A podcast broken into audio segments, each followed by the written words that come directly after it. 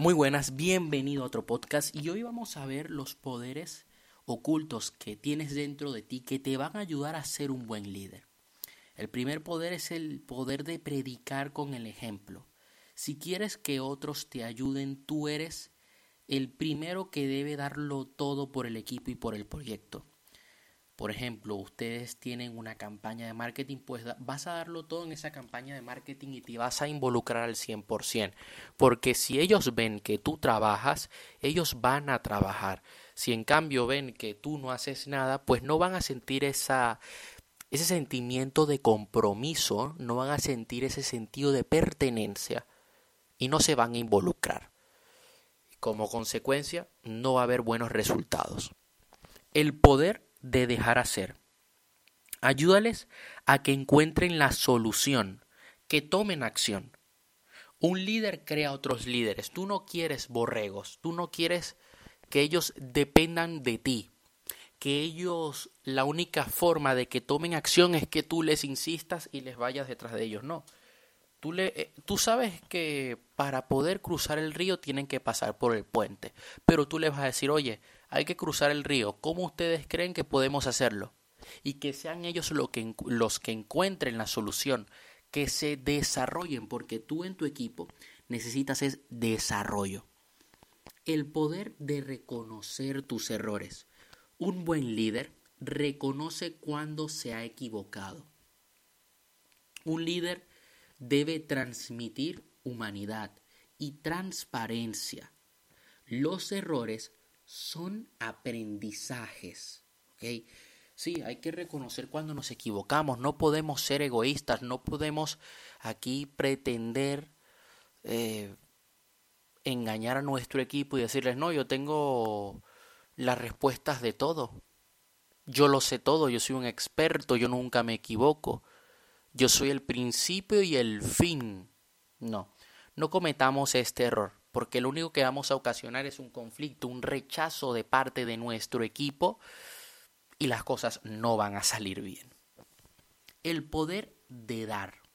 Y ojo, los errores son aprendizajes. Aprende, saca lo mejor de ellos, comparte tus errores y aprendizajes con tu equipo y así van a crecer y van a conectar mucho más. El poder de dar. Un líder no tiene miedo a dar demasiado no se guarda cosas, no es egoísta. Todo lo que sabes, todo lo que está en tus manos, lo vas a compartir con tu equipo. Eh, yo he visto que hay mentores que se, le gusta guardarse las cosas, que no lo dicen por ego, porque no quieren que les superen, ¿no? Y tú no puedes caer en esa trampa. Si así te superan, si tienen más resultados que tú en un futuro, pues perfecto, has creado escuela y deberías estar orgulloso por ello, porque ha sido esa semilla, la semilla de ese árbol. El siguiente poder es el poder de estar todo el tiempo formándote. Muy importante. Mira, el conocimiento debe estar en el centro de tu vida, tanto para ti como para tu equipo yo la formación hay gente que me critica y me dice, no, ¿por qué te estás formando? Y te sigues formando. Bueno, ya lo sabes todo, ya podrías obtener resultados. Y yo digo, no, lo que pasa es que yo no quiero formarme y ya está. Yo quiero coger lo mejor de cada uno. Yo tengo muy claro las formaciones que quiero tomar en los próximos años. Estamos hablando más de 40 certificaciones.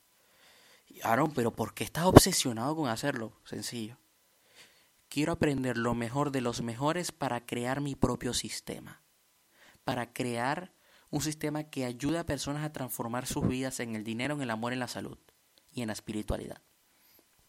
Yo de quién aprendí esto, de Tony Robbins. Tony Robbins durante muchos años estuvo aprendiendo lo mejor de los mejores y creó su propio sistema de coaching. Es más, tiene una academia que se llama em, una academia que se llama Robin Madana's Training que enseñan Strategic Intervention, intervención estratégica.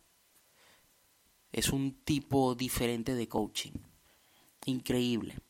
Y yo quiero hacer algo así. Crear mi propio sistema. Entonces, siempre debemos estar formándonos tanto para tema de estrategias, por ejemplo, marketing, ventas, como desarrollo personal, mentalidad, emociones, espiritualidad. Y a su vez, nuestro equipo debe estar siempre formándose, actualizándose para obtener mejores resultados. El poder de ser humano. Un líder no esconde sus debilidades, no busca mostrarse perfecto. Un buen líder no oculta su historia, la comparte, comparte sus grandes cagadas, comparte sus grandes fracasos, para que el equipo aprenda. Yo intento siempre compartir mis errores, compartir en qué me he equivocado, a través de la escuela, a través de los, mis podcasts, a través de los videos. Me gusta enseñar desde allí porque, o sea, yo por ejemplo, te, voy a poner un ejemplo práctico en vez de marearte.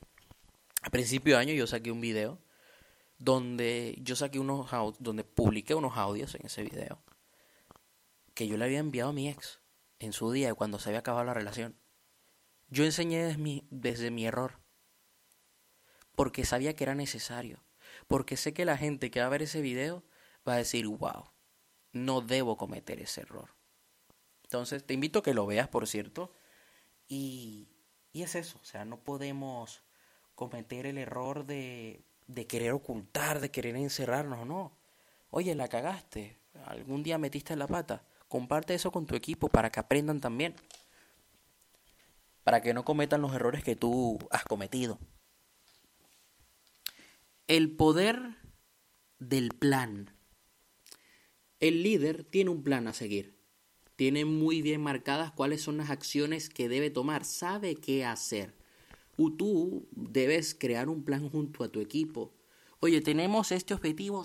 Este es el plan. No pueden ahí ir al azar. No cometan ese error porque si no, es como si yo agarro, saco una campaña de marketing y digo, bueno, vamos a ir al azar. No, no, no. Vamos a hacer esto y esto y esto. Vamos a sacar este tipo de creatividad, o sea, este tipo de imagen con estos videos, con este tipo de texto, con este eh, enlace página de venta. Vamos a hacer esto en la página de venta. Después haremos una fase de retargeting. Lo vamos a acompañar con, con email marketing. Lo vamos a acompañar con publicaciones en redes sociales más un grupo de Telegram. Eso es un plan. Un plan de acción.